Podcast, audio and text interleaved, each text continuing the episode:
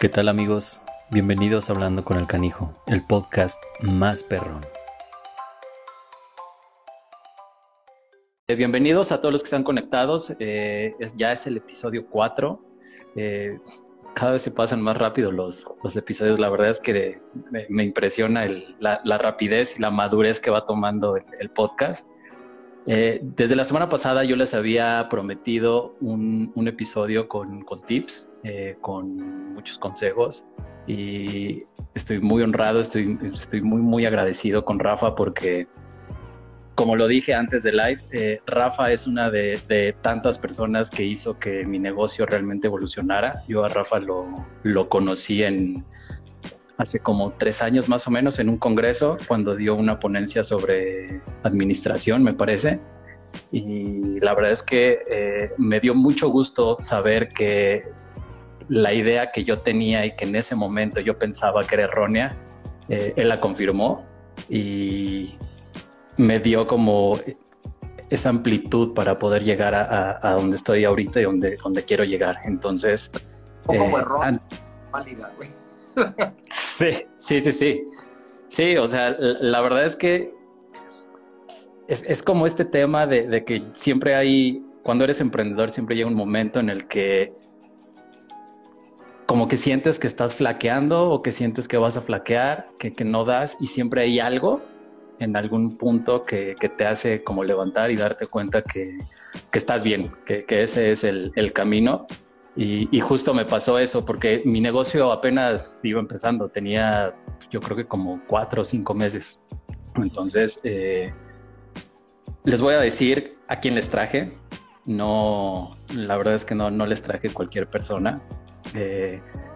Vamos a hablar del tema de, escuela de perros, pero quiero que se entienda perfectamente quién es Rafa. Eh, es una persona muy estudiada, muy preparada, muy trabajadora. Eh, y por esto se van a dar cuenta que es una persona que no se queda quieta y que, siempre está viendo cómo, cómo mejorar. Y ahorita se van a dar cuenta por qué. Es conductista y adiestrador canino, está certificado es propietario de Pet School y precisamente por eso salió el tema de, del episodio, porque es una escuela que la verdad eh, cada vez crece más y son como pasos de, gigante. Eh, me, da mucho gusto por él, la verdad. Eh, es especialista en obediencia, muestra cobro y modificación conductual, groomer y handler de perros de conformación y belleza, criador, instructor y evaluador certificado. No quiero decir las razas todavía del creador porque ahorita al final del episodio me gustaría tocar con él un, tema en especial. Entonces, eh, Rafa, de verdad no sabes cómo agradezco que, te hayas tomado un poco del tiempo de, este día para, hablar conmigo, para estar dentro de, de mi episodio, de mi podcast, de mi proyecto. Así que, pues empecemos. Muchísimas gracias. No, hombre, gracias a ti me hace sentir muy bien que quieras compartir conmigo el inicio de este proyecto que tienes y que te tan entusiasmado. Y bueno, todo sea para sumar a la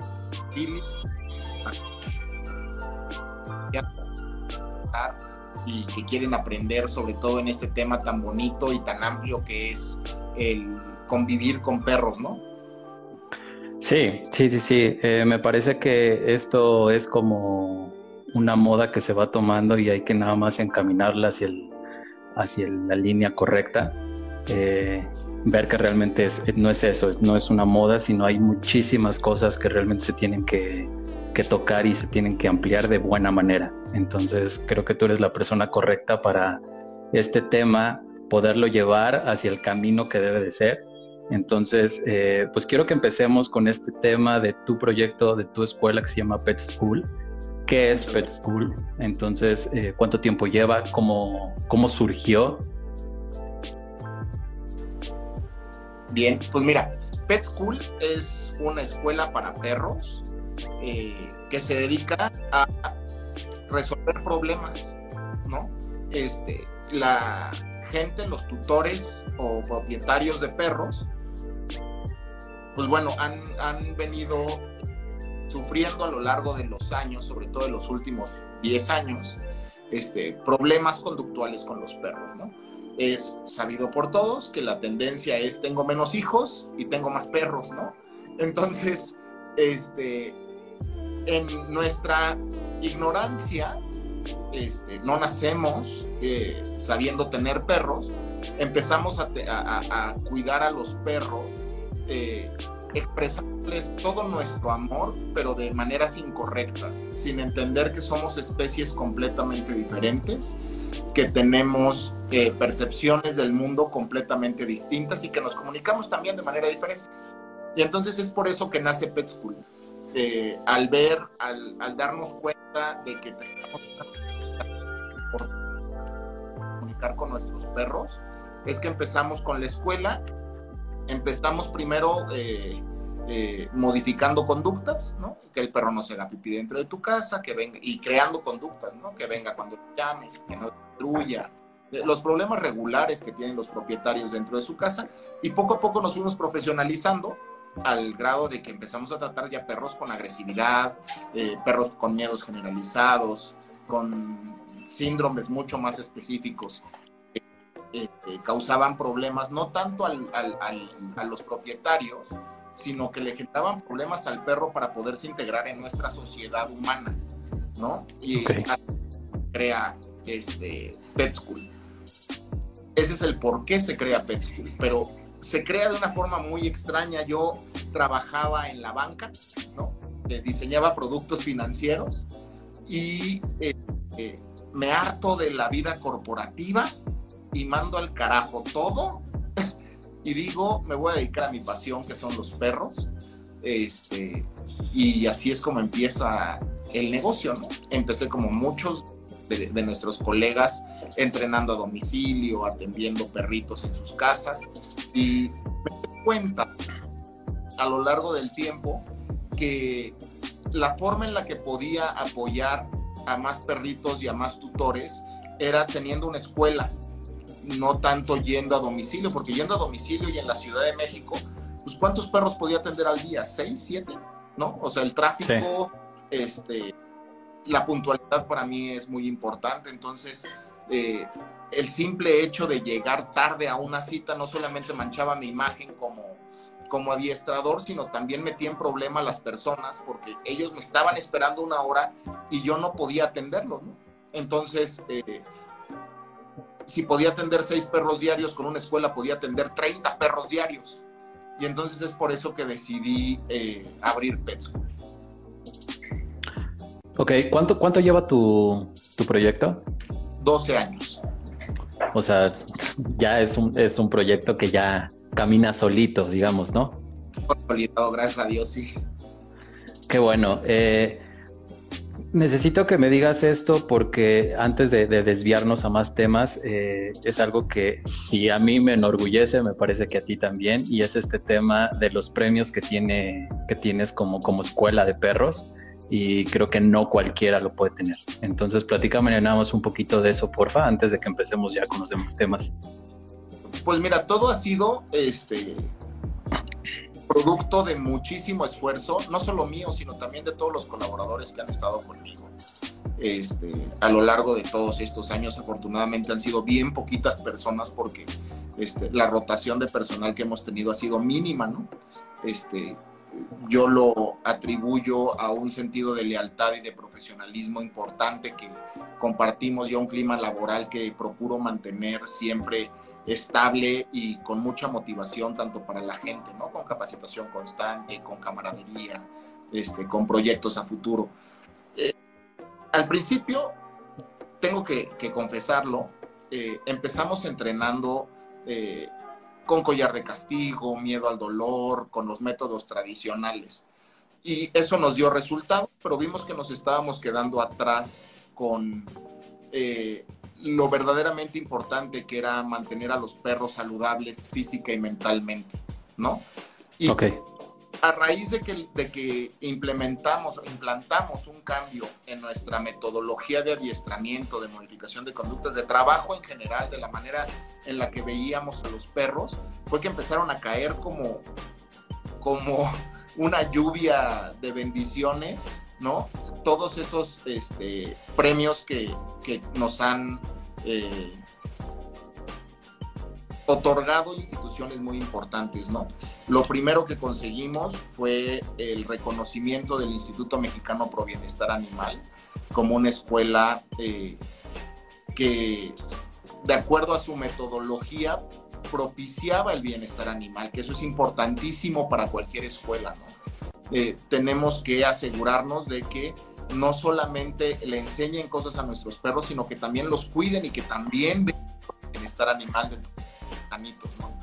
Este, eh, con trabajo y profesionalismo ganamos perros del año en deportes caninos, este, en conformación y belleza también hemos ganado perros del año, este, hemos ganado múltiples competencias de, de obediencia, de muestra, de cobro. Y ahorita la verdad es que estamos bien contentos porque una revista bien importante que se llama Pets eh, Life, antes se llamaba Perros de Compañía, una revista de circo. ¿eh? Este, desde que yo era niño, ¿no? Y te estoy hablando de hace poquito tiempo, ¿no? no tengo.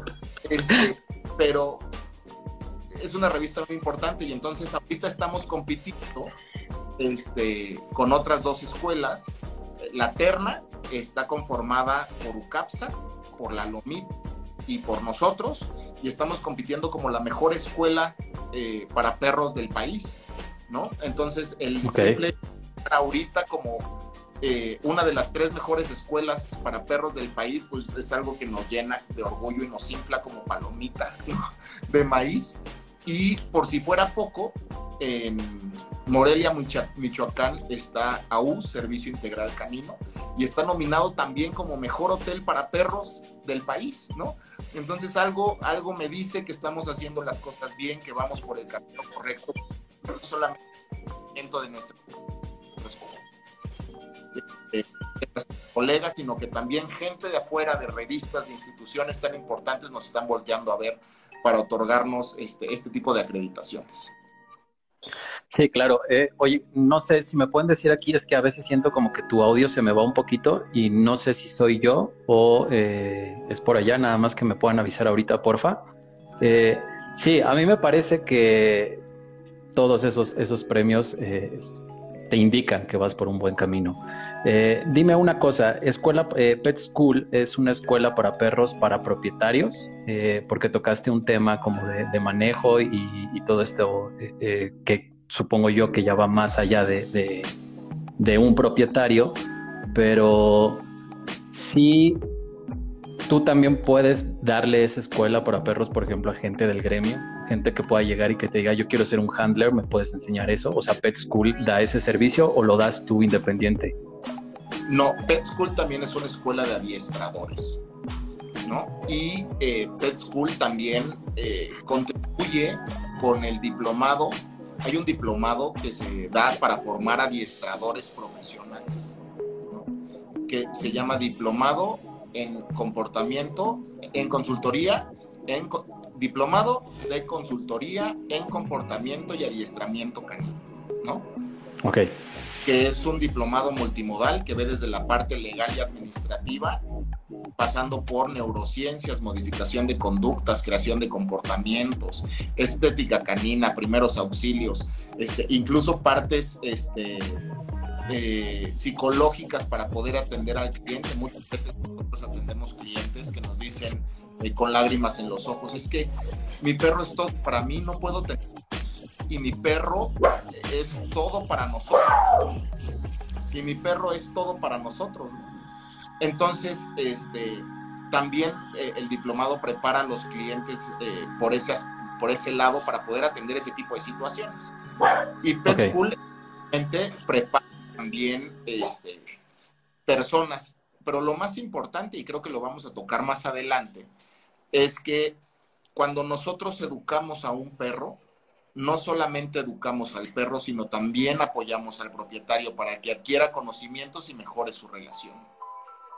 Ok, justamente eh, la, siguiente pregunta que te quiero hacer eh, es un poquito con el tema de la, de la educación o de, los cursos que das, que es precisamente cuál es la diferencia entre una escuela para perros y una escuela para adiestramiento.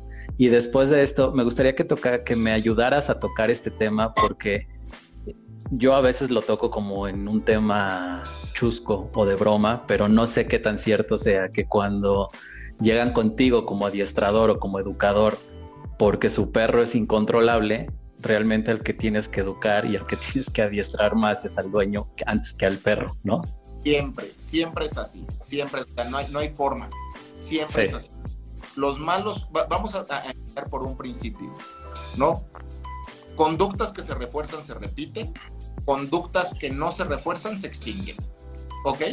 Ok. Todos los comportamientos con los que llegan nuestros perros es porque involuntariamente los propietarios los reforzaron y por eso es que se repiten y se repiten y van creciendo hasta el momento en el que se vuelven incontrolables. Y entonces, claro. labrador y cuando este, es chiquito, te gusta que se te suba las piernas y te debes ir las manos, ¿no? Pero cuando es un de 30 kilos y entonces se te sube, este, ¿cómo te explico? Que ya está divertido, ¿no? Y entonces te has esperados diciendo es que me lastima y me tira y ok, de chiquito dejabas que se te subiera, sí, pero era y ahora ya no quiero. Bueno, pues estuviste reforzando durante ocho meses ese comportamiento hasta que ya no lo aguantas. Vamos a trabajar para Y entonces, si hay una escuela, si hay una diferencia enorme entre una escuela de adiestramientos y una escuela para perros. Una escuela de adiestramientos se dedica exclusivamente a crear nuevas conductas en tu perro. Que camine junto, que venga cuando lo llamas, que se quede quieto. ¿Me explico? Un para perros incluye desde un punto al tutor. Es indispensable que el tutor participe. El punto número dos es que no solamente creas conductas, sino que modificas ciertas conductas, pero aparte privilegias la toma de decisiones del perro, o sea, ayudas al perro a que tome decisiones y, también privilegias los, eh, las emociones del perro, iba a decir sentimientos, pero me iba a equivocar garrafalmente. Las emociones del perro, ¿no? Y entonces, tienes un perro eh, qué es lo que entiendo y por qué los comportamientos realmente puedes entablar comunicación directa con él y la relación mejora de manera exponencial. En una escuela para perros vemos todo eso. En una escuela de adiestramiento llevas a tu perro que realmente no es ningún problema a que no te jale cuando caminas, a que cada vez que lo llevas al parque y te quieres ir, lo llames y venga para que te lo puedas llevar, ¿no? Este, son, son cosas distintas. Ok, eh, en, este tema de del paseo, por ejemplo, tú eres partidario de que el perro camine junto a ti, sí o sí. O sea, que sea un perro equilibrado por así decirlo, y no un perro que siempre esté exaltado y se esté jaloneando y la adrenalina esté a tope. En ese caso, como lo estás planteando, definitivamente prefiero un perro controlado. ¿Por qué? Porque el perro a una sociedad con reglas, ¿ok? Y entonces, si yo no voy por la calle todo loco, porque mi perro sí tendría que ir por la calle todo loco? O sea, representa un riesgo. Sin embargo, en lo que no soy partidario es que el perro vaya en un caminado junto, como de competencia, con la cara hacia arriba, poniéndole atención 100% al dueño. Hay que dejarlo hay que que se recree, que obtenga información, ¿no? Este, no es únicamente que el perro vaya este, pegado a ti, es que no te jale y no te lastime. El perro tiene que este, acoplarse a ciertas, eh, acoplarse a, ciertas reglas sociales para una sana convivencia. Pero el perro tiene necesidades que nosotros también nos tenemos que preocupar por cubrir, como la olfacción, como la recreación, como el juego, como el deporte, ¿no? El ejercicio físico. Entonces sí, definitivamente debe de ser un perro controlado en, en vías públicas, pero no por eso tiene que ser un perro reprimido manteniéndolo pegado a ti que sea perro, o sea, que, que disfrute ser perro. Claro, ahora, hay momentos específicos en donde tú tienes un control más eh, severo, por decirlo de esta manera, de tu perro, ¿no? Un mayor control.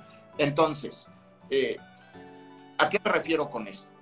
Si tú vas en una avenida eh, para los chilangos como Presidente Mazarik, con un alto flujo peatonal y un alto flujo vehicular, pues no puedes permitir que el perro vaya a tres metros de ti olfateando y cruzando cruzándose todo el mundo, ¿no? En este caso, el perro tiene que ir junto a ti. Ya llegarás a un parque en donde puedes liberarlo un poco más para que se recree. O sea, hay que ser conscientes que así como nosotros nos tenemos que comportar socialmente, el perro también lo tiene que hacer. Claro.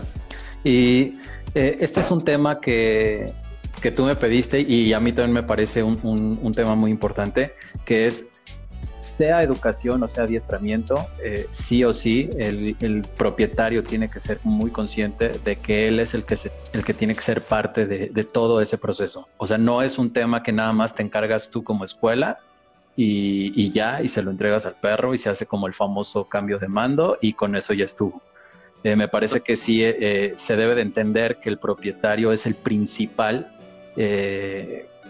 que juega el, el, rol en este juego para que precisamente el perro pueda llegar a entender y haya esa nivelación o ese equilibrio entre una buena educación y que pueda disfrutarse el perro, ¿no?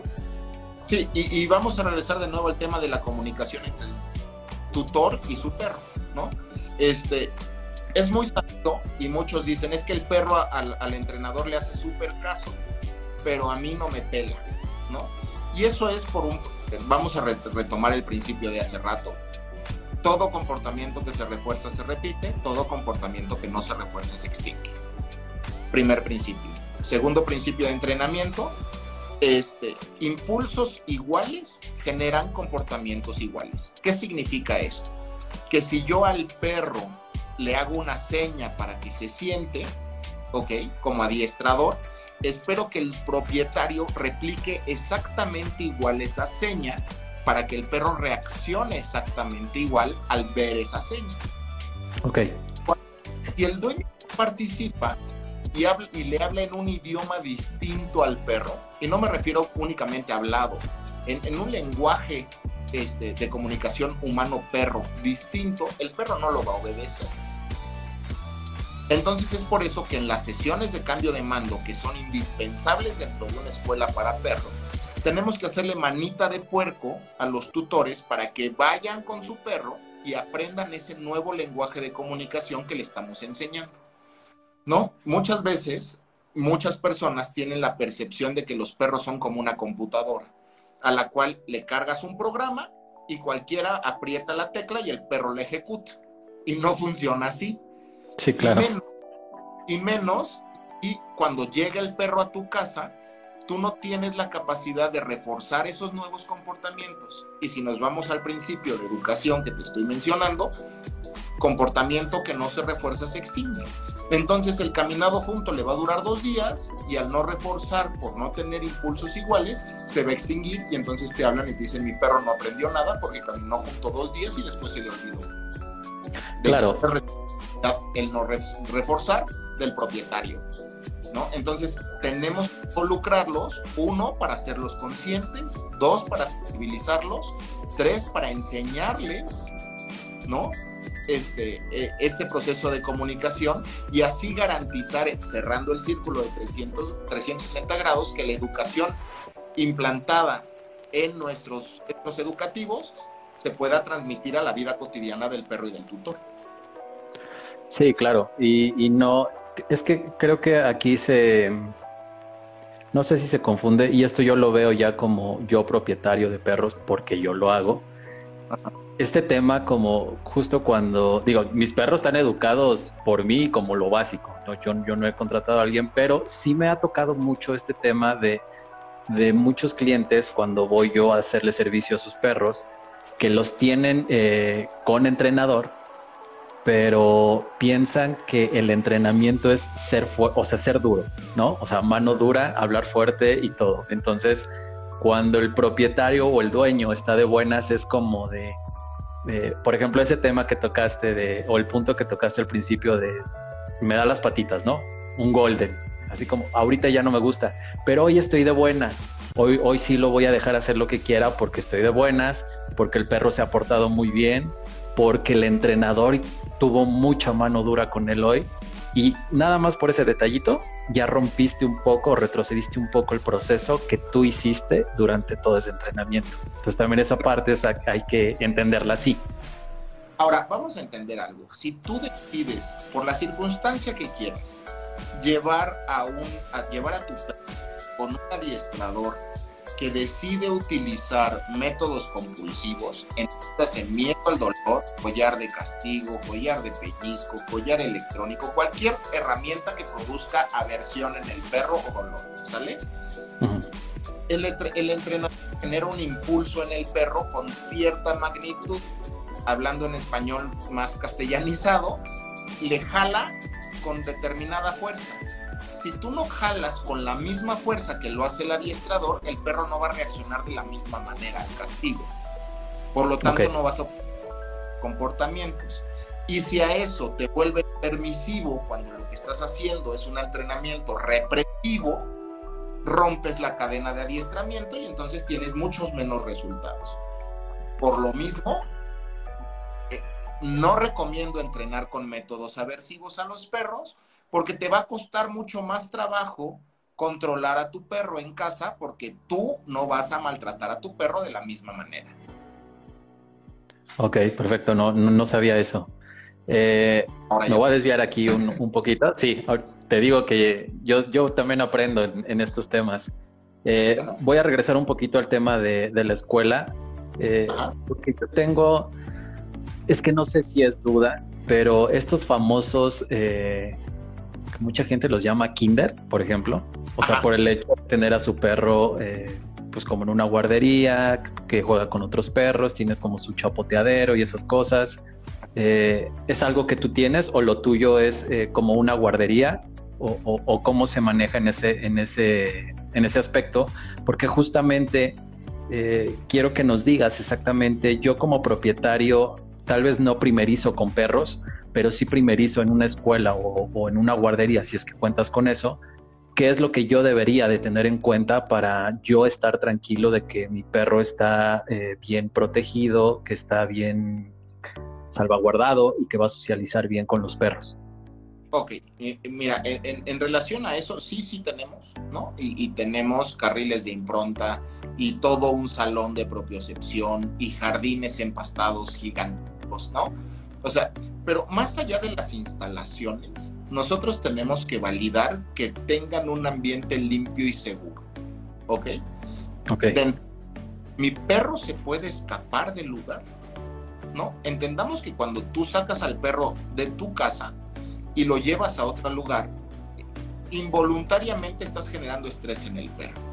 Y entonces empezar a detonar instintos de agresión o huida por la inseguridad que le estás generando al perro. ¿Sale? Y entonces, ¿qué es lo primero que debemos de, llegar a revisar? ¿Tienen dobles accesos? ¿A qué me refiero con esto? Debe de haber al menos dos puertas, ¿no? Una para que pases, se cierre la puerta y cuando entres al campus o, a la escuela, esta puerta esté cerrada y entonces se evitan las fugas. El lugar, ¿a qué huele? Es distinto que huela a perro a que huela a caca. Sí, claro cómo tienen a los perros de los clientes, están limpios, cepillados, saludables, los tienen todos llenos de lagañas, este, ¿me explico? Lo primero que tenemos que validar en una escuela para perros es que sea un ambiente limpio y seguro sobre cualquier otra cosa. Ya después te puedes este, pegar un poquito más sabiendo quién respalda ese centro educativo y qué tipo de certificaciones tiene. ¿No? Porque ahorita, como bien lo mencionaste, no es una moda de ahorita, desde hace más de 20 años el mercado de los perros está creciendo brutalmente, Y desde hace 5 años eh, nos hemos dado cuenta los ciudadanos que es un algo que está dejando dinero. Y entonces muchas personas se les está ocurriendo poner estéticas caninas, tiendas de mascotas, este, me, refiero a accesorios, escuelas para perros, gimnasios o guarderías o kinderes, ¿no? Como lo, como lo mencionas. Entonces necesitamos saber qué conocimientos tienes, porque tú, dueño de perro, puedes decir que has tenido perros toda tu vida, pero de eso a tener conocimiento real de conductas, de lenguaje canino, identificar cuál es un síntoma de estrés que tal vez puede evitar un paro cardíaco en un perro, primeros auxilios, eso es muy distinto, ¿no? Entonces, tu, centro educativo está afiliado a la Federación Canófila Mexicana, No, sí, no lo sé. ¿Tu centro educativo tiene certificado o ante alguna institución de educación canina a todos los este, responsables del centro educativo, adiestradores, cuidadores, limpiadores? Sí, no. Tienes procesos, contrato de prestación de, servicios, hoja de responsiva, este, garantías sobre los servicios que estás dando. Este, tienen un médico veterinario afiliado que haga revisiones continuas. Tenemos que validar muchísimas cosas. Eh, hija está por entrar a su primer año de kinder, ¿no? Y su mamá seleccionó eh, escuela de acuerdo a las características que discutimos, ¿sale? A mí me dio muchísima confianza que dentro de la escuela hay un doctor, que este, se están tomando medidas preventivas para el tema del COVID, eh, porque posiblemente hay un ingreso a clases próximamente, este, que hayan pedido un examen médico de mi hija, ¿no? Lo mismo hay que hacer con el perro. Hay que hacer un diagnóstico médico antes de ingresar al perro para saber si no se nos va a morir dentro de las instalaciones o si no se nos va a enfermar, ¿no? Porque también el llevar a un perro, aunque esté padrísimo todo lleno de colores, albercas, pelotas y otros perros, pues bueno, está conviviendo con otros 10, 15 o 20 perros que este, al tomar agua todos de los mismos bebederos pueden contagiarle una yardiasis, por ejemplo. Y si tu perro, este, al momento en el que lo llevas, se inmunodeprime por estrés, se vuelve mucho más susceptible a tener alguna enfermedad. Y si no tiene su cuadro de vacunas completo o ese tipo de cosas, este, también nos podemos meter en un problema. El centro educativo a donde vas a llevar a tu perro te pide carnet de vacunación. Si no te pide carnet de vacunación y te exige que tenga todas las vacunas completas y solamente por ganar 300 o 500 pesos le permite la entrada, puta, no lo dejes. ¿no? Sí, claro. Tenemos bien conscientes que nuestros perros, para muchos de nosotros, ahora son nuestros hijos consentidos. Y entonces tenemos que darles el cuidado. Y también ser conscientes y tampoco ser alarmistas de que igual que llevamos a mi hija al kinder y se puede enfermar de tos, nuestro perro también se puede enfermar de tos que nuestro perro también le puede dar una diarrea. Y no es por un mal manejo, sino porque está conviviendo con otros perros. Y que en el manejo con otros perros puede tener un golpe, un colmillazo, un arañazo. Y eso no es por un mal manejo de los propietarios, sino porque tu perro está jugando con otros perros. Y los perros tienen colmillos y tienen garras y en el juego se pueden lastimar. ¿No? Sí, claro. Eh, eh, tienen muchos que este, de manera muy aprensiva, ¿no? Este, entregas al perro sin o sea, le dio tos y entonces te quieren demandar porque te dio tos. ¿no? Güey, tú llevas a tu hijo al kinder, también le puede dar tos y no por eso vas a demandar a la institución o a la escuela. Entonces, sí tenemos que ser muy conscientes de que al menos la institución a donde lo estemos llevando tiene todas las medidas sanitarias y de seguridad para poder, en este caso, este, mantener a mi perro en las mejores condiciones posibles, conociendo los riesgos que puede conllevar. ¿Y quién te tiene que decir los riesgos? Los riesgos te los tiene que decir la, institución educativa. Si tampoco te menciona los riesgos, es un mal lugar para dejar a tu perro. Ok, muy bien. Eh, aquí, doctor Cosmo, eh, me pregunta qué opinan de los parques para perros y aquí quiero hacer un paréntesis con, el, con algo que tocaste que fue de de que te quieren demandar por cualquier cosa. O sea, independientemente de, no es el tema de la demanda, sino me parece que precisamente este boom de, de, los perros está llevando por el mal camino y a esto me refería al principio del episodio con encaminarlo bien, porque una cosa es consentir y premiar a tu perro y otra ya humanizarlo. Entonces, ahí es donde vienen estos temas de que quieren demandar, de que no les parecen las, algunas situaciones, precisamente porque piensan que el perro fue maltratado y no fue tratado como el niño de la casa, que es realmente, pues ahora sí que valga la redundancia, en su casa, ¿no? Y creo que aquí es donde viene este tema de la opinión de los parques. No sé qué, qué opinión te merece a ti. A mí, la verdad, eh, más por el tema del propietario, es que yo no soy partidario de los, de los parques. Por, precisamente por este tema de humanizarlos, de no saber manejarlos, de no saber tratarlos y que piensan que cualquier raza, cualquier perro es, es igual, que los pueden dejar sueltos y el perro no hace nada y aquí es donde vienen los problemas. Pero no sé tú qué opines. ¿Sabes qué? A mí me encantan porque son herramientas este, súper funcionales para poder ayudar a este, desarrollar impulsos e instintos de los perros, ¿no? El problema se da cuando tenemos perros poco sociables, cuando tenemos en el mismo campo a un dogo de Burdeos y a un chihuahua, o cuando entra una pandilla de Siberian Husky o de Pitbulls, ¿no?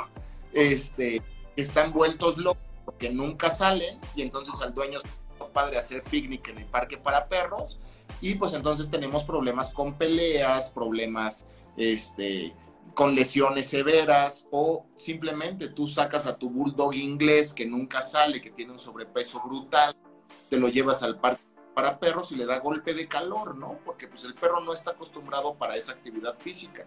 Y entonces nosotros, y estás haciendo con este podcast, este, tenemos la, la responsabilidad de concientizar a los propietarios para perros, de decir, ok, lleva tu perro al parque, está poca madre, vas a, vas a ayudar a que se desarrolle y, mejore sus emociones y tome mejores decisiones. Está increíble, solo ten cuidado, ¿no? Aprende un poco más de perros. Aprende a ver cuando un perro no quiere que se te acerquen. Si tu perro monta a todo el mundo porque es un perro ansioso, ¿no? pues no lo lleves a un parque, llévalo cuando hay menos perros. Lo estás arriesgando a mordida, o, lo, o estás arriesgando perros a ser lastimados. Entonces, este, a mí me encanta la idea de los parques para perros. Creo que es un esfuerzo grande de particulares y de gobierno lo que están haciendo, pero nosotros como sociedad tenemos que concientizarnos, uno, que son animales, que son animales que no dialogan, que son combativos, ¿no? Y entonces, este, que tenemos que conocer más sobre cómo se comunican los perros para poder evitar problemas. Sí, justo eh, creo que no, no, me expliqué bien, pero justo lo encaminaba por, por ese lado. El, el, hecho de, me parece por el tema de los perros o por el lado de los perros es, es increíble pero justo esto, el perro a lo mejor está muy exaltado, es un perro que, que, monta, es un perro que siempre quiere estar encima de todos los perros sin importar el tamaño. Obviamente va a haber uno que no le va a gustar y va a reaccionar, pero al propietario se le hace algo muy, muy chistoso porque con sus hermanos, si es que tiene hermanos perros, eh, lo hace en casa y es muy chistoso, no pasa nada, y piensa que en la calle y en el parque es lo mismo y por eso lo suelta. Entonces, es precisamente este tema de ser un poquito más responsable como propietario y saber que todos los perros son distintos. Entonces, eh, es, es, eso. Eh, Aquí pregunta Iván, ¿qué piensan acerca de los paseadores de perro de los dueños que pagan este servicio? O sea, es decir, la gente que va y toca tu puerta y te dice que pasea perros y anda como con 15, 20 perros distintos. Eh, muchas veces sí los pasean y otras nada más van y se sientan en una banquita a, ver Tinder, a ver qué, qué jalan en el parque. Mira, a mí la verdad es que también es un servicio que me encanta. Vamos, vamos a ser honestos eh, las situaciones de vida de nosotros los humanos en la ciudad, en las zonas urbanas más pobladas, se han modificado mucho en los Entonces, si quiero tener un perro, lo saco en la mañana, lo saco en la noche, pero a mediodía no quiero que mi perro pase encerrado ocho horas. Y yo tengo que trabajar a lo mejor 10 o 12 horas al día, porque tengo que pagar las croquetas del guagua, ¿no?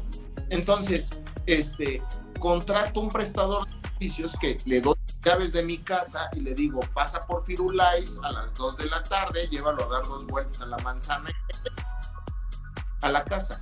Yo la verdad es que es como todo, ¿no? Este, creo que es un gran servicio.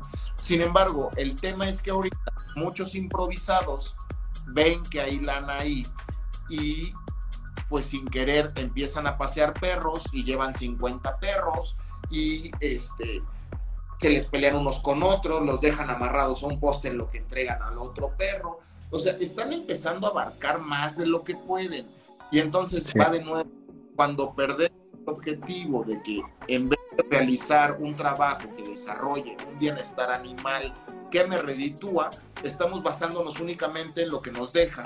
Y entonces estamos poniendo en riesgo perros y esa persona, esa persona va a perder el trabajo dentro de muy poco tiempo y la otra persona que dedica a hacer las cosas bien va a seguir paseando perros con lana y haciendo y perros felices.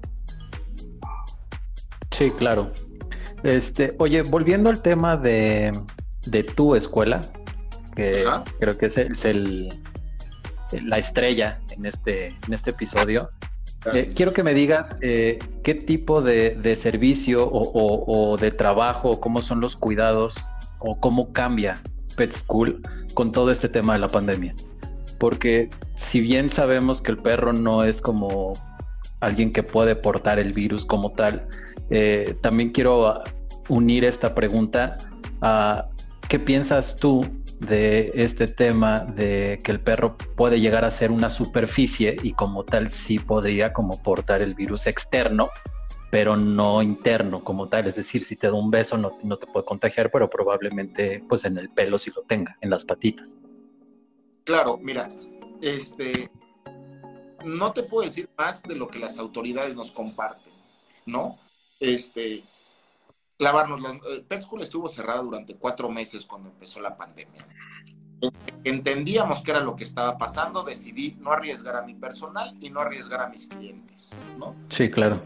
Conforme se fue esclareciendo todo el tema y los cuidados que teníamos que tener, este, pues sí, hay que seguir la vida desde mi perspectiva, utilizar tapabocas, lavarnos las manos cada vez que manipulemos un perro que viene de afuera, evitar tocarnos la cara, ¿no? O sea, eh, mantener las precauciones que nos indican que debemos de, seguir. Este, evidentemente hacer que el perro pise cloro antes de entrar a la casa, creo que es una exageración que nos llevó a tener emergencias veterinarias gravísimas con quemaduras importantes químicas en los pies y manos de los perros, en las patas. Este, perros completamente pensando que a menos pelo, menos superficie de, de que se les pegara el virus, ¿no? Este, definitivamente hay que, hay que ser conscientes de que hay un riesgo latente, pero tenemos nosotros una estrategia de cuidado para disminuir contagios y debemos de seguirlo al pie de la letra. Ahora, quiero comentarte que gracias a la pandemia hemos tenido una serie de casos la mayoría que, de perros con síndrome de la privación sensorial. ¿Qué pasó en esta pandemia? Que los perros llegaron a casa para hacer compañía ante el encierro, ¿no? Y entonces muchísima gente se hizo de perros.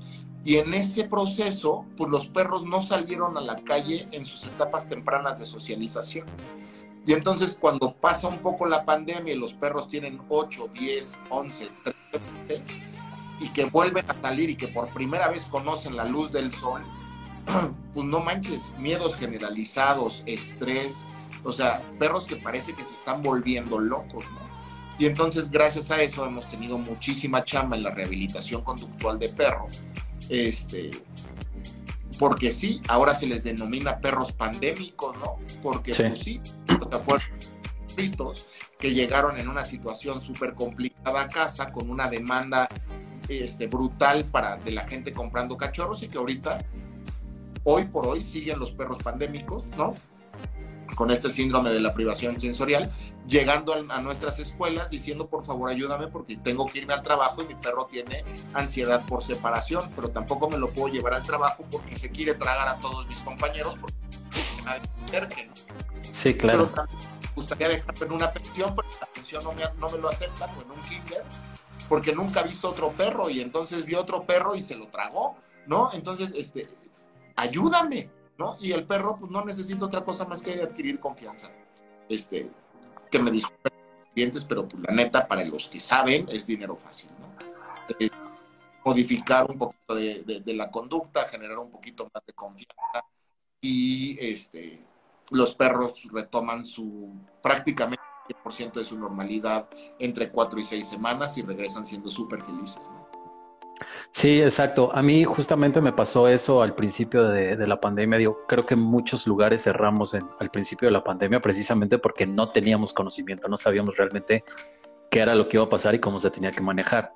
Pero una vez que yo eh, abrí otra vez y me empezaron a venir muchos perros que yo ya conocía, eh, porque digo, cabe aclarar que, mi negocio está realmente dedicado y ahorita vamos a tocar ese tema con perros que son muy nerviosos. Como yo trabajo nada más con un solo perro a la vez, puedo darle el tiempo que necesita, y eso ayuda mucho a este tipo de perros que no, no, no, toleran el encierro y el exceso de ruido de secadoras, de chillidos y ladridos y gritos y todo, ayuda mucho. Cuando son perros que yo ya sabía manejar, que yo ya sabía trabajar, después de esta pandemia, parece que me los resetearon por completo. O sea, son perros que venían en blanco como si no hubieran conocido. Eh, y a eso todavía agregado que me mudé, pues también es otro lugar completamente nuevo, pero yo una vez que lo conocen les gusta más aquí que allá. Pero sí me pasó mucho este tema de, yo creo que un 40% de, de, los perros que yo ya conocía, que sabía que eran nerviosos, eh, sí, literal parecía como Nintendo, que me los habían reseteado y me los habían entregado nuevos otra vez. Entonces sí es muy cierto esto de la pandemia. ¿Mandé? Que le soplaron al cassette. Sí.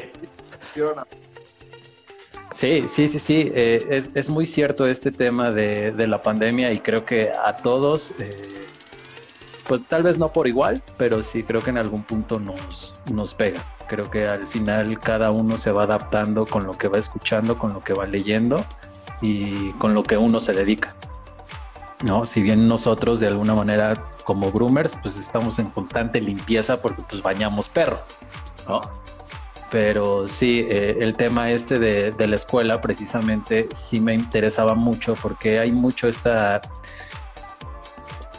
como esta pelea entre saber si realmente eso, cómo limpiar las patitas, eh, si hay que hacerle como baño en seco al perro, yo al principio de la pandemia, yo siempre he dicho que para mí es muchísimo mejor que, los perros que yo trato, que yo trabajo, sean cepillados en húmedo con una brisa, con un poquito de acondicionador hidratante. Y me pareció buena idea al principio, sin saber mucho, que a lo mejor en vez del hidratante pusieran un poquito de unas gotitas de jabón Roma para poder limpiar y que ellos pudieran estar tranquilos en caso de que los, los pasearan pero conforme va pasando el tiempo te vas dando cuenta que hay, hay situaciones que hay que, que cambiar, ¿no? déjame decirte una cosa. Cuando empezó la pandemia, que cerré la escuela, pues obviamente mis ingresos se vieron disminuidos, ¿no? Y yo tenía que seguir pagando nóminas. Entonces, este, sale una nota en que nos comentan que los perros debían ser sanitizados justo con baño en seco. Y entonces corrí a Walmart y compré como 300 botes de golfo, ¿no? Del baño en seco de, de Valle. Y los subí a Mercado Libre y los vendí. Y sobrevivir, ¿no? Sí, claro. Este, porque entonces llegaban, le daban una talladita con golfo, ¿no? De baño, y los dueños sentían que el perro estaba limpio, ¿no? Este, ahora entiendo que no es un proceso correcto. ¿Sale? Porque tú sabes que para matar al virus, al menos tendrían que estar bañándolo con Volfo durante 30 segundos, ¿no? Sí, claro. Eh, pero pues en ese entonces era la información que teníamos y entonces yo dije, ¿cómo ayudo a los propietarios que necesitan sacar a hacer pipí a su perro porque viven en departamento? ¿Y cómo gano dinero? Pues con Volfo. Y obviamente en cuanto me di cuenta que no era una situación que ayudaba en lo absoluto, pues dejé de hacerlo. Este, sí, claro. Dime, dime. No, no, no, sí, o sea, eh, a final de cuentas la pandemia nos ayudó a reinventarnos y a, y a entender muchas otras cosas. Sí, y creo que parte de nuestro trabajo eh, dentro del, del, mundo de los perros es calmar la ansiedad del, del, del, propietario. En este caso, en plena pandemia, lo que más te importaba era que mi perro siga saliendo, siga paseando que a mí me calme la ansiedad, pero que yo sepa que el virus no va a entrar a mi casa. Entonces, pues sí tenías que buscar como las opciones más, más rápidas. Para darle solución a mis clientes, porque mis clientes me hablaban desesperados, oye, es que ya no puedo haciendo pipís, no tengo balcón, no quiero salir, ¿qué hago para...? Güey, baños en seco, eh, yo te lo vendo, sí. ¿no? O sea... Sí, sí. De alguna manera, ¿no?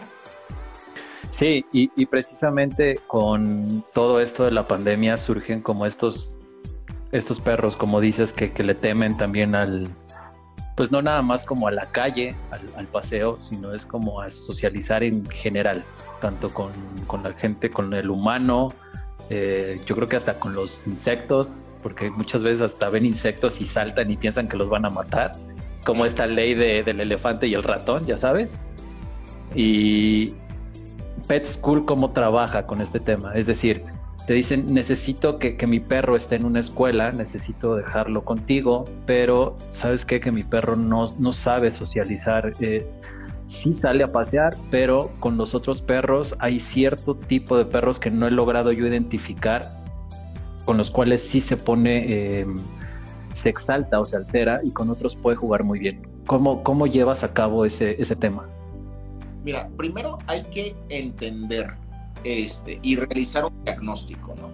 Cuando me dicen, mi perro es agresivo con otros perros, ¿lo puedo llevar a la pensión? Yo lo que les digo es, al hotel canino, lo que le digo es, sí, pero tráelo a que le hagamos un diagnóstico. Okay. Te soy completamente honesto. Lo que pasa es que los dueños, los perros tienen reactividad a la correa. Entonces, el perro va caminando, ven otro perro y entonces el dueño se espanta porque es otro perro y genera tensión en la correa. Eso el perro lo que hace es que lo siente como si fuera un castigo y entonces lo relaciona. Perro me castiga y entonces cada vez que veo un perro te voy a ladrar para alejarte y así evitar el castigo.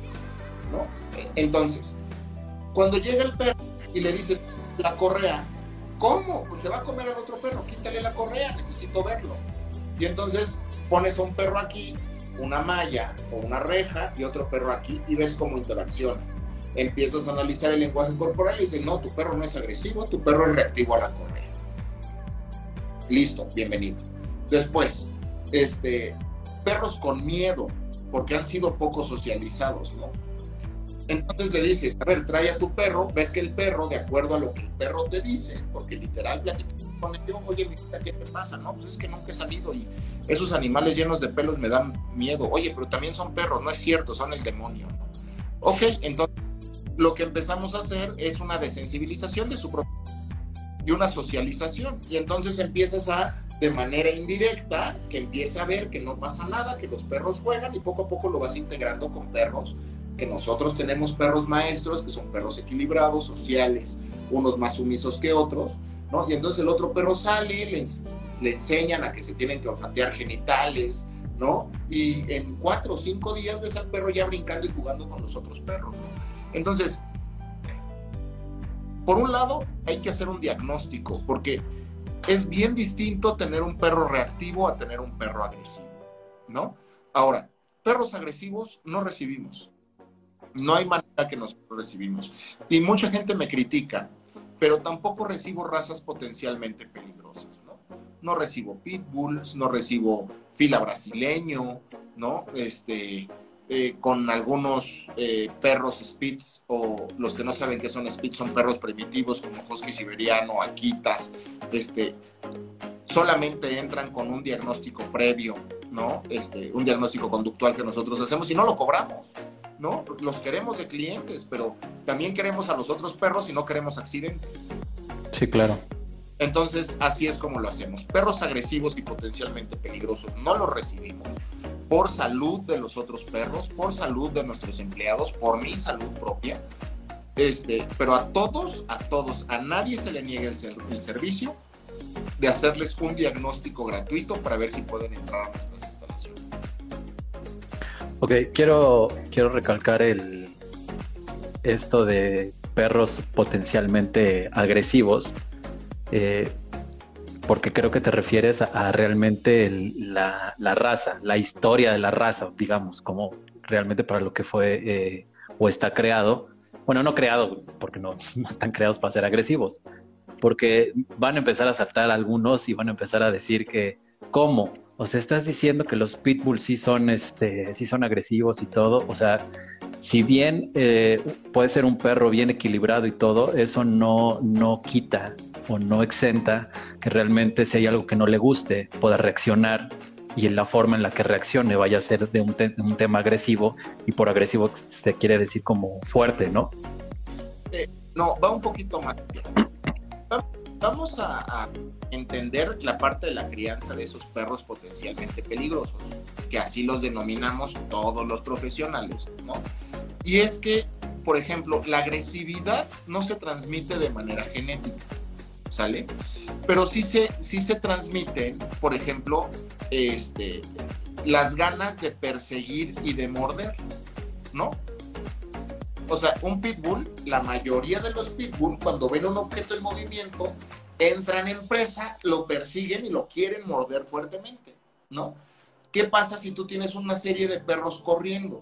Lo que sucede es que esa parte de la presa, esa pulsión predatoria, se activa en el perro y te puede lastimar a alguien severamente, ¿sale? Porque son perros muy fuertes, muy compactos, con una mordida muy poderosa.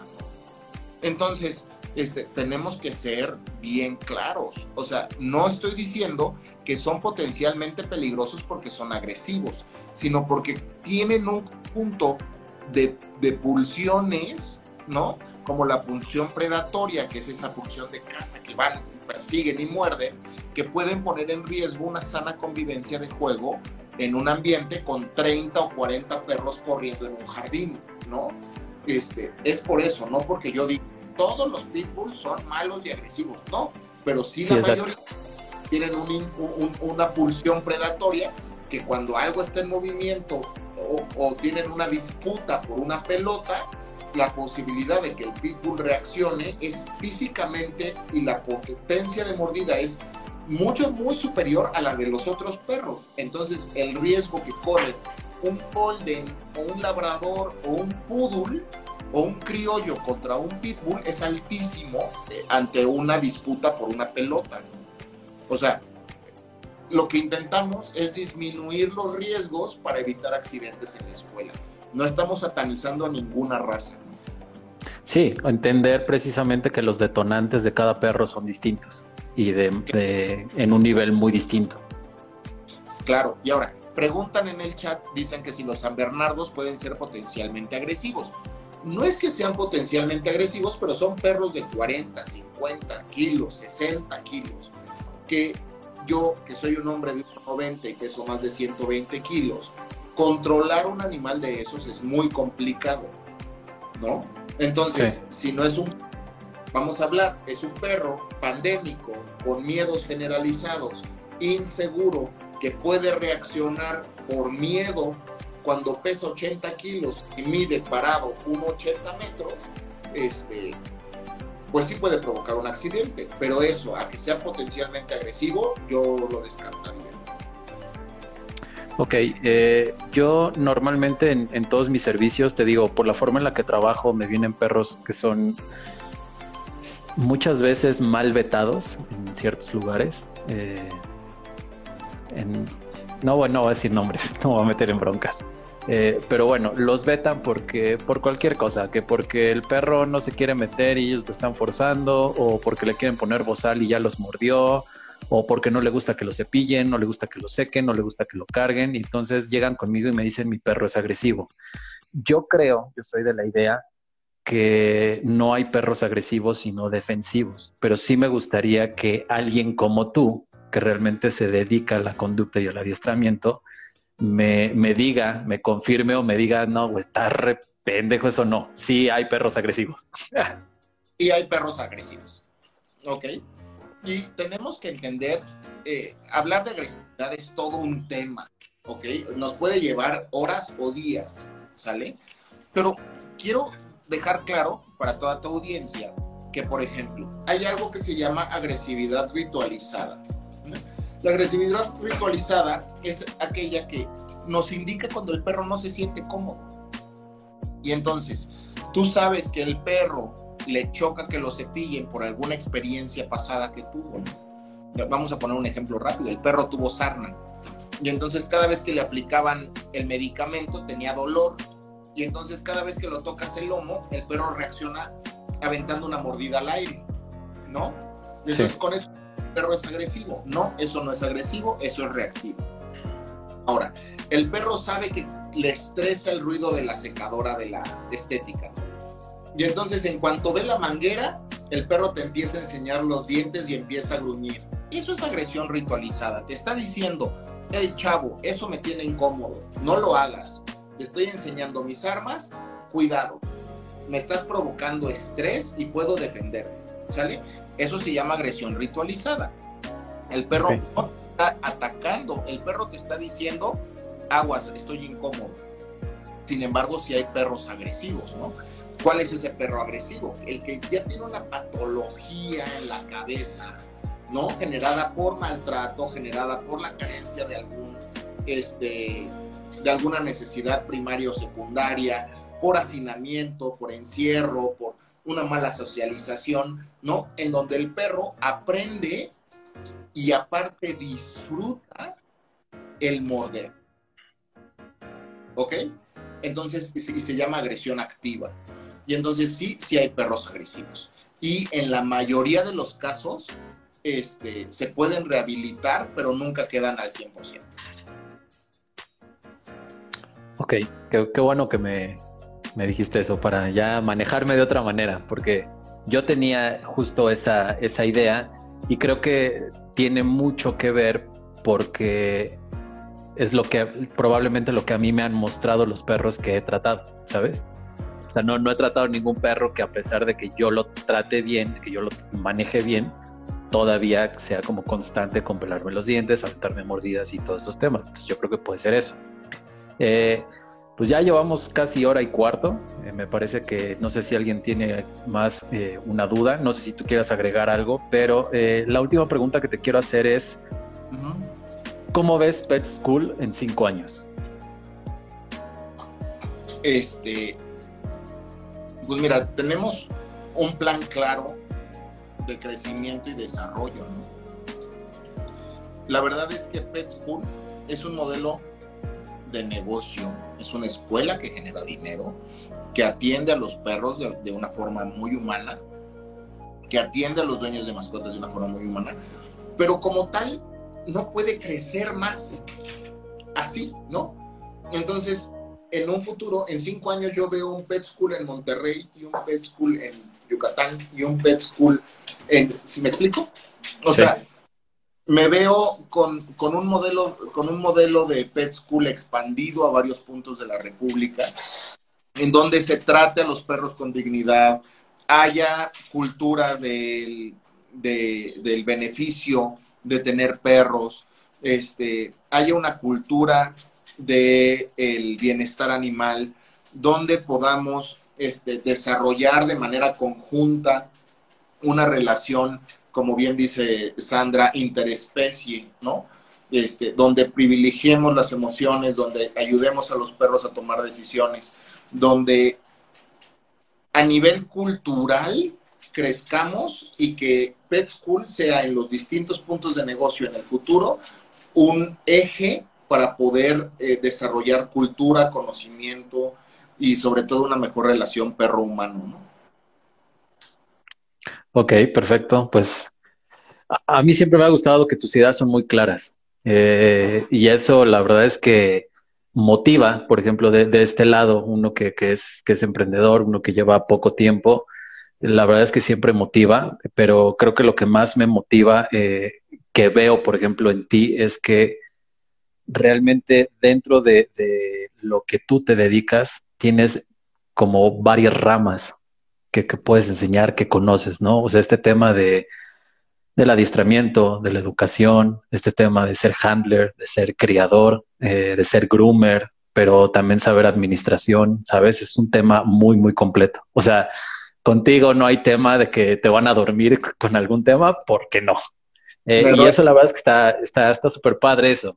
Entonces, este, pues sí, la verdad es que ya a mí no me queda más que, más que agradecerte por el tiempo, agradecerte por, por enseñarnos un poquito de, de tu proyecto, de lo que es eh, Pet School, y, y, me gusta porque justo se empareja mucho con, con la esencia que yo tengo aquí en mi negocio, que es precisamente preocuparse realmente por, por los perritos, ¿no? Es la idea, Entonces, El agradecimiento es mucho. Muchas gracias, muchas gracias. Eh, quiero que me digas eh, una cosa, porque tengo aquí como un, dilema justo de un episodio que quiero hacer.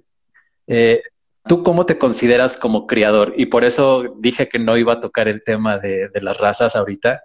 Eh, ¿Te consideras como criador de nueva generación o, o, de, de, los creadores, de los criadores de antes? Mira, yo no considero que hay nueva generación o criador de antes. Yo solo creo que tenemos acceso a muchas más cosas que antes no teníamos. Y entonces, tenemos que garantizar, yo soy uno de los partidarios de mantener las razas puras. Por supuesto que apoyo el adopta y no compres, ¿no? Por supuesto que creo que los refugios de animales, y mucha gente se me va a dejar venir encima, pero son uno de los cánceres que tiene el proteccionismo animal, ¿no? Este, porque toda esa gente inconsciente dice, me compro el perro, no me sirve, va a haber alguien que lo rescate. Y creo que no es la forma correcta de manejar la situación. Pero bueno, ese es otro tema muy grande. Sí. La verdad es que como criador eh, nunca paras de aprender. Yo no me considero un criador este, con toda la experiencia del mundo, ni el más profesional, ni el más bueno, pero como en la mayoría de las cosas que hago, procuro hacerlas lo mejor que puedo, con todas las herramientas. Permíteme un segundito porque mi perra está comiendo y...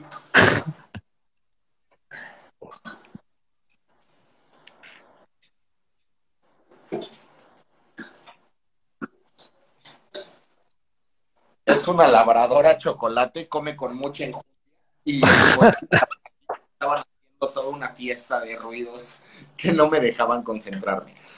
Entonces, este, no me considero, te digo, un un gran creador. Lo que intento es hacer las cosas bien, realizando estudios genéticos, analizando qué tipo de perros son los que nos conviene traer al, país para no realizar inbreeding. El inbreeding es cruzas entre parientes, ¿no? Hijos con padres. Este, basarnos en el estándar al 100% y no solamente observar esa parte de quiero que mi perro sea café o sea negro, sino ver instintos, ver impulsos, ver fenotipo, ver genotipo, ver eh, cualidades físicas, ver, o sea, cubrirlo al 360 grados para que al final el propietario de ese perro de raza pura pueda obtener lo que está buscando específicamente en carácter, en temperamento, en forma, en color, en capacidades físicas y en instintos y en pulsiones, ¿no? Ok, eh, sí, me refería a este tema de, de, la generación, pero no, no por un tema de, de que ahora sale, o sea, de, evolución, no. Eh, lo toco por, por lo siguiente. Tengo muchas ganas de abrir un episodio o de hacer un episodio, asignarlo realmente a una especie como de, de debate sin hacer polémica y sin hacer pelea con todos estos chavos que están empezando de criadores pero que les gusta mucho porque justo el, episodio pasado fue de Chau Chau con Alicia y estábamos tocando este tema de, de cómo, cómo ven ellos o cómo están viviendo, eh, mejor dicho, este tema de, de, la crianza contra el tema de, de los perros que hay en la calle, de las adopciones y todo eso. El fin realmente no es como ponerlos a pelear y mucho menos poner a pelear, sobre todo con este, este tema que estabas diciendo ahorita de, los rescatistas y de las protecciones y todo eso, sino quiero que realmente se conozca eh, lo que hay detrás de una crianza responsable, lo que hay detrás de, de las competencias, de todo este tipo de cosas. Entonces, quería ver, digo, ya tú me dirás, no, no quiero como comprometerte ni nada, ya tú me dirás si, si, te gustaría, pero aparte una vez al mes estoy haciendo episodios en donde quiero que realmente creadores como tú puedan mostrar sus razas para que realmente se conozca lo que hay detrás de cada raza, no en general, sino en este caso de las razas que tú tienes. Claro, claro, cuenta conmigo y yo nada más quiero compartirle a tu público que si el perro de raza pura que van a comprar no tiene análisis genéticos, de enfermedades transmisibles de manera genética, no te ofrecen una garantía de salud, este, no tiene pedigrí. ¿Qué es lo que te dice el pedigrí? Simplemente que tu perro y toda su genealogía ascendente han cumplido con el estándar de la raza de manera recurrente, ¿no? No lo compren. Lo que están comprando es una cruza de traspatio, en donde Pedrito conoció a Juanito y a los dos les gustó su perro y cruzaron y entonces los dos perros se parecen a los Border Collies, ¿no? Este, pero realmente están transmitiendo una serie de cosas como displasia de cadera, como variaciones del gen MDR1, que eso quiere decir que son susceptibles a ciertos medicamentos que los pueden matar, este, problemas de cataratas a edades tempranas, este, incluso temas de crecimiento, ¿no? Perros que se quedan chaparros. Entonces, este, por favor, si quieren un perro de raza pura, no lo busquen en Mercado Libre, acudan a la Federación Canófila, buscan criadores responsables, que tengan análisis genéticos, que tengan garantías de salud y que tengan pedigrí para que su inversión esté asegurada y para evitar que toda esa gente que está cruzando en el patio trasero de su casa esté este, fomentando justamente ese tipo de perros que no cumplen el estándar y que van a terminar en las calles, ¿no? Ok, perfecto. Eh, antes de que nos vayamos, eh, si alguien, no sé si tengo una pregunta, antes de, de, todo esto, me gustaría también resaltar que tienes Bar Food, eh, Barfoot me parece que es, un gran proyecto y creo que me gustaría también tocar ese tema contigo porque tienes el tema de la comida y el tema de, del aceite, que también es, un gran producto. Eh, entonces, eh, nada más si quieres dejarles como tus contactos, tus redes para que te sigan, te conozcan o te contacten. Claro que sí, en todas las redes sociales, Facebook, Instagram, TikTok, en todos lados pueden encontrar eh, nuestra escuela de adiestramiento como Pet School o como AU con diéresis, como si fuera agua en francés, Servicio Integral Canino. También pueden encontrar nuestra línea de alimento natural certificado ante la Secretaría de Agricultura como Barfood y también nuestro criadero que se llama Criadero Rus de Kiev, Rus con Z.